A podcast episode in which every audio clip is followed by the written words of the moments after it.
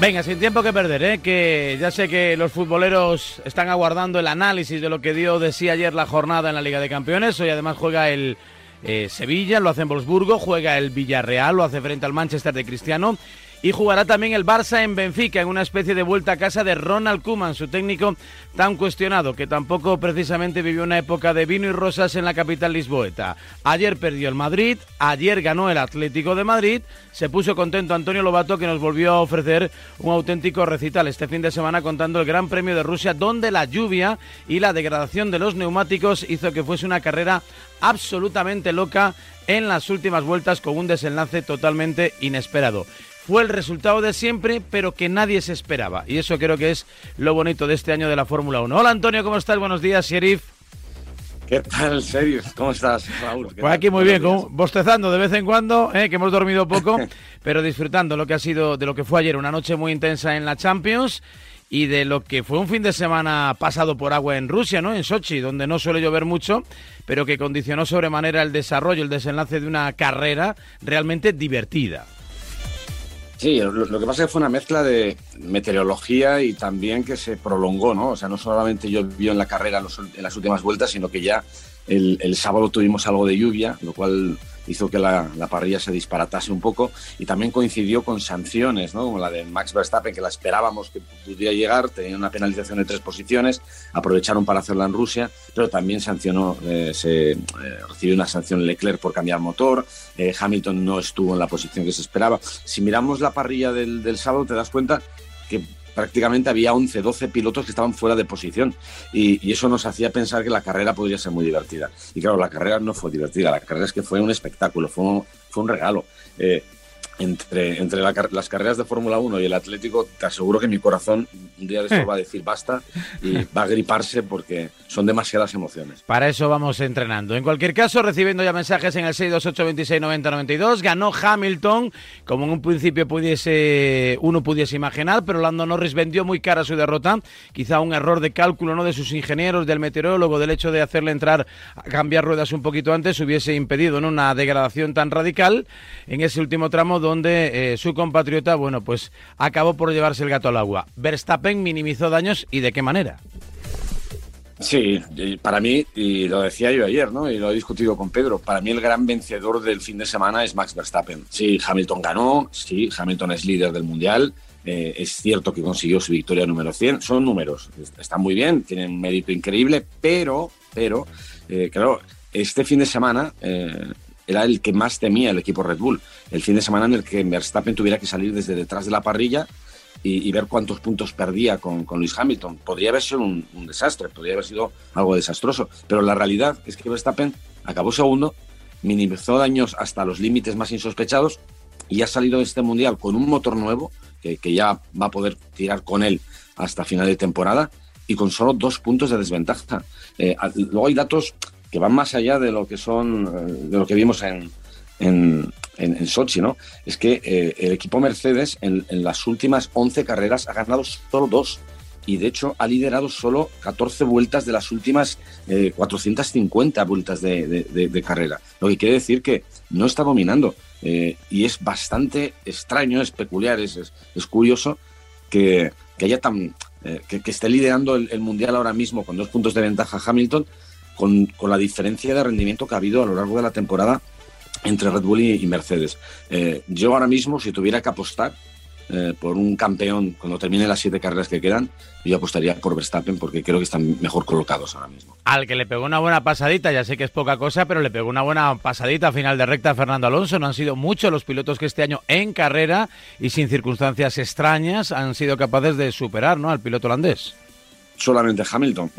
Hamilton y, Fernando, fuera de la primera vuelta, eh, son los únicos que han podido adelantar a, Verstappen. Verstappen tuvo, a ver, tuvo suerte y hay que reconocer que tuvo mucha suerte, porque si no llega a llover, eh, pues hubiera acabado en mitad de la tabla. Eh, de hecho, cuando puso los neumáticos medios y se metió en algunas batallas para recuperar posiciones, había remontado muy bien con los neumáticos duros, había ganado muchas posiciones, pero cuando puso los medios eh, se le vinieron abajo en, cuestión de unas cuantas vueltas. Yo creo que les, los exprimió demasiado. Y ahí llegó Fernando, que hizo una carrera espectacular, igual que Carlos, que además llevó un justo premio, Carlos, pero Fernando hizo una, una, carrera espectacular, salió con neumáticos eh, duros, tenía muy claro lo que tenía que hacer en la, en la, salida y en la primera vuelta, algo que entrenó, que era no, no tenía ninguna intención de hacer la, curva 2, sino que lo, iba a hacer por fuera, lo hizo por fuera, lo ensayó por fuera y le salió muy bien. Luego tuvo muy buen ritmo con el neumático duro, eh, puso el neumático en medio y también le fue muy bien. Y luego llegó la lluvia y con las primeras gotas de lluvia eh, fue un espectáculo. Es cierto que le salió mala jugada porque apostó por seco y llovió mucho. Pero sí, si, si no llega a llover tanto, eh, todo lo que cayó en esa vuelta en la que todos sufrieron tanto, eh, Fernando hubiera estado en el podio y eso era algo increíble. Bueno, yo creo que lo importante es que, eh, al margen a veces no de, del propio resultado, mm, que de por sí lo más relevante, evidentemente, ¿no? Como, como cuando hablamos del fútbol, ¿no? Lo de las maneras de perder y demás, yo creo que Carlos Sainz quizá de una forma un poco más irregular, pero Fernando Alonso ya como ese martillo pilón al que nos eh, viene acostumbrando o al que nos ha acostumbrado, ¿no? A lo que nos ha acostumbrado a lo largo y ancho de su carrera, Antonio, eh, están por encima del coche prácticamente siempre. Y yo creo que eso es lo relevante al menos para ellos.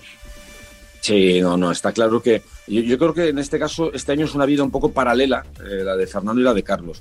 Ninguno de los dos todavía está al 100% cómodo con su coche. Es cierto que Carlos se adaptó desde la primera carrera eh, muy bien a, Ferrari. Fue el único debutante, el único que ha cambiado de equipo, que desde el primer Gran Premio estaba ahí siendo competitivo.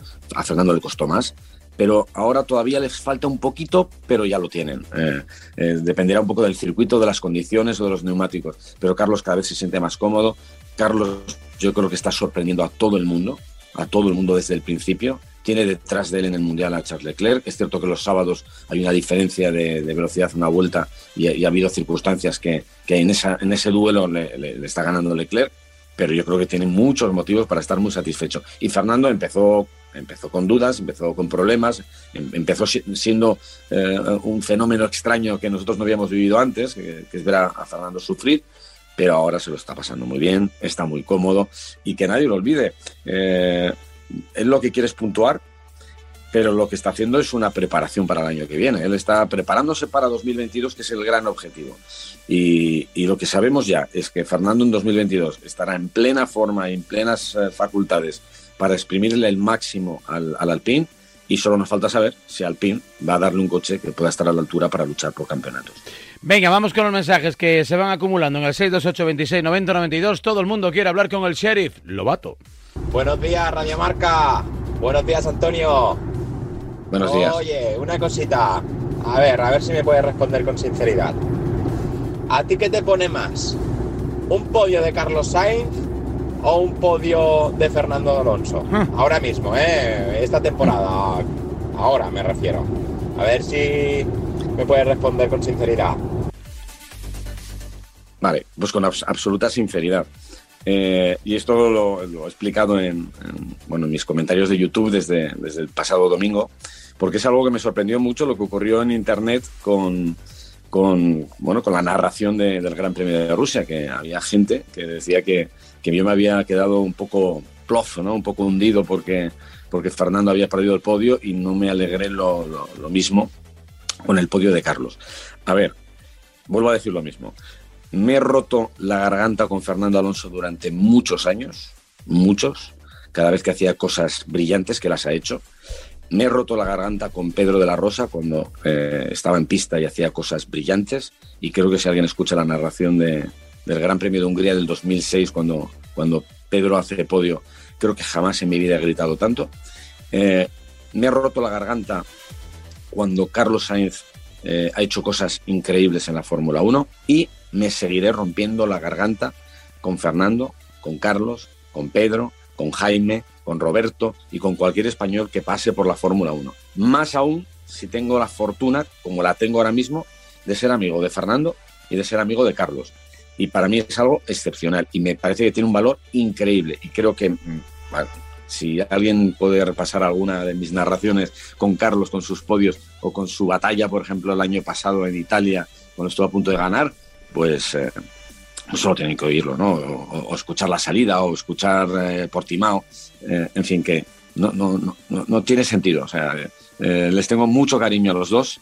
he coincidido menos con Carlos en, en, los circuitos, pero sí le conocí cuando era un chavalín y cuando estaba en la GP3 y cuando me iba a cenar eh, muchas noches eh, con su padre, con él y con, con su ex eh, manager Borja.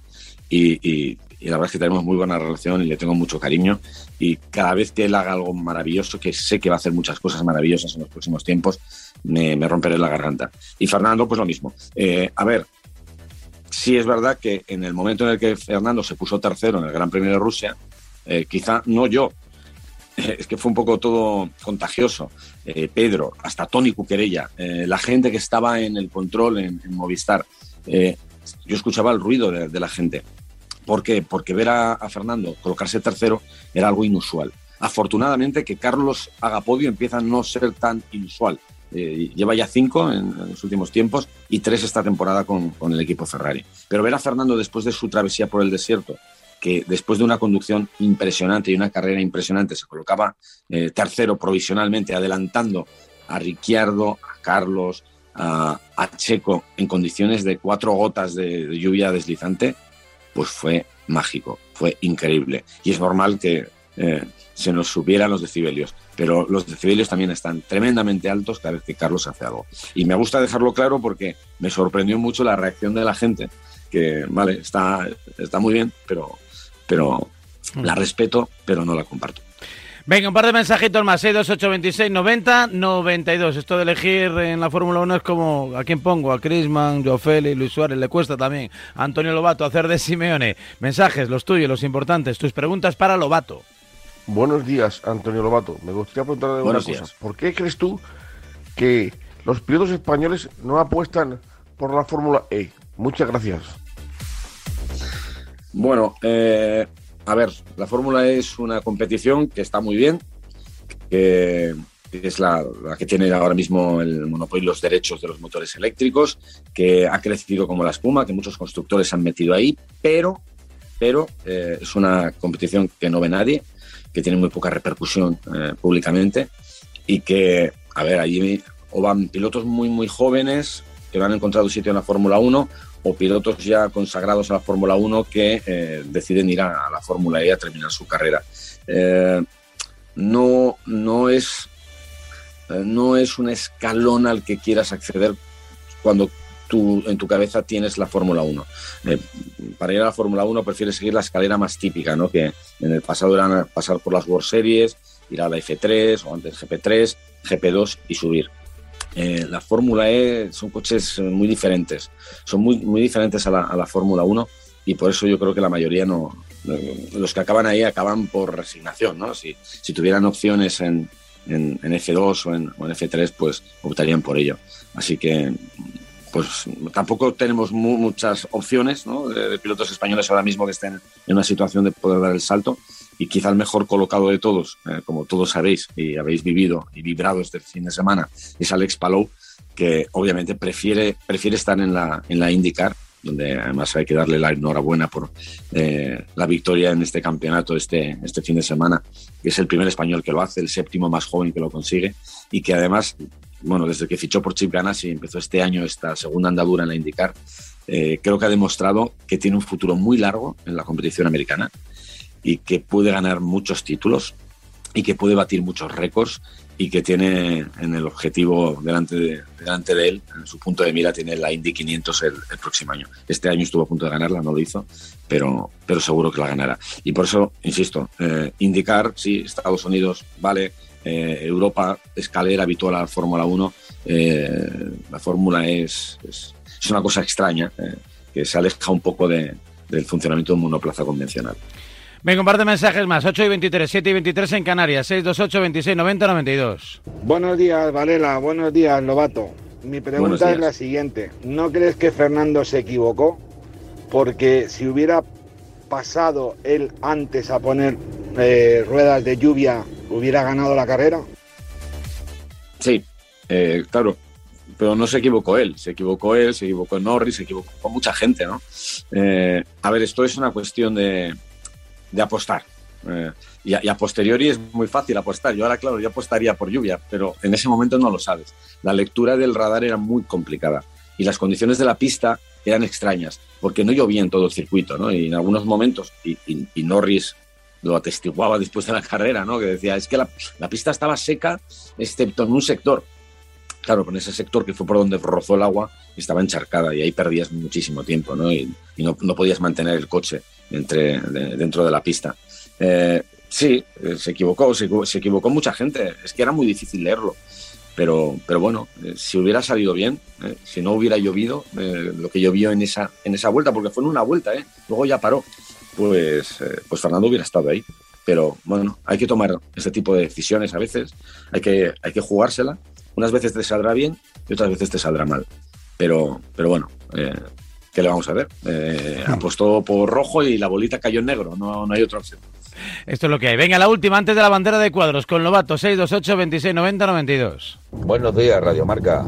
Eh, pues yo quería preguntar a Lobato eh, ¿qué piensa de Red Bull para el año que viene con las nuevas normativas de motores y tal? Porque Red Bull ya no va a llevar Honda. Eh, si se sabe qué motor va a llevar, qué motorización va a llevar y eh, si va a ser tan competitivo como, como es ahora, porque Mercedes en teoría va a seguir igual. Vale, bueno, mientras que siga teniendo como diseñador a Niwi, Red Bull va a tener el mejor chasis con diferencia, o sea que... Vale, ah, creo que ha terminado ahí. Sí. Eh, bueno, Red Bull no va a llevar Honda. Honda se marcha como nombre, ¿no? Eh, la, marca japonesa ya no va a ser el constructor ni diseñador de, del motor, pero el motor es el mismo, o sea, es que no hay ningún cambio para el año que viene, con lo cual eh, va a ser el propio Red Bull el que fabrique, está, preparando la fábrica, eh, ya la tendrán dispuesta. buena parte de los, eh, de los ingenieros que estaban en el programa de desarrollo de motores de, de, Honda van a trabajar para Red Bull Powertrains y, y, ellos van a hacer su propio, su propio motor. Con lo cual, como no hay muchos cambios hasta que llegue el cambio de normativa de motores en 2025, no tiene ningún problema porque van a seguir con el mismo. Y como estamos observando, eh, Honda dio un paso, no, dio dos pasos al principio de esta temporada para meter el motor que tenían previsto en 2022, lo han metido ya este año y funciona y está a la altura de, Mercedes. Eh, ¿Qué pienso de Red Bull para el año que viene? Pues mira, esto, esto es como lo de Fernando que me preguntaba el oyente anterior, que se equivocó con la lluvia, ¿no? Bueno, pues esto es una cuestión de apostar. Si yo tuviera que apostar, y me puedo equivocar, eh, hoy apostaría por Red Bull. ¿Por qué? Porque ahora mismo me parece que este año es el más fuerte del, campeonato, por poco, pero es un poco más fuerte. Eh, porque como tú bien dices, a la hora de diseñar un, chasis y todo, toda la parte dinámica de un coche, eh, han sabido el equipo de aerodinamistas de, Red Bull encontrar el, camino siempre cuando ha habido cambios de, normativa grandes, han sido los más ingeniosos, quizá a veces los más atrevidos a la hora de buscar soluciones. Y, yo creo que ellos van a, van, a, van a ser muy fuertes el próximo año. No digo que Mercedes no lo vaya a ser, que probablemente también, y espero que entren algunos más y que haya mucha igualdad, pero creo que Red Bull va a ser muy fuerte. Va a ser muy fuerte. De eso no me cabe ninguna duda. Gente de talento en el diseño, en la motorización, en la estrategia y, por supuesto, al volante. Claro que sí. Próxima cita, Antonio, cuando volvemos. Turquía, pues dentro de 15 días, este fin de semana descansamos, pero el siguiente tenemos Turquía y, y, ojo que es una pista que el año pasado fue también un espectáculo porque cambiaron el asfalto y hubo mucho patinaje artístico y mucho sufrimiento, o sea que puede pasar cualquier cosa. Pues a ver si encuentran el grip adecuado. Gracias, Sheriff. Venga, un abrazo. Otro para ti, 8 y 27, 7 y 27 en Canarias.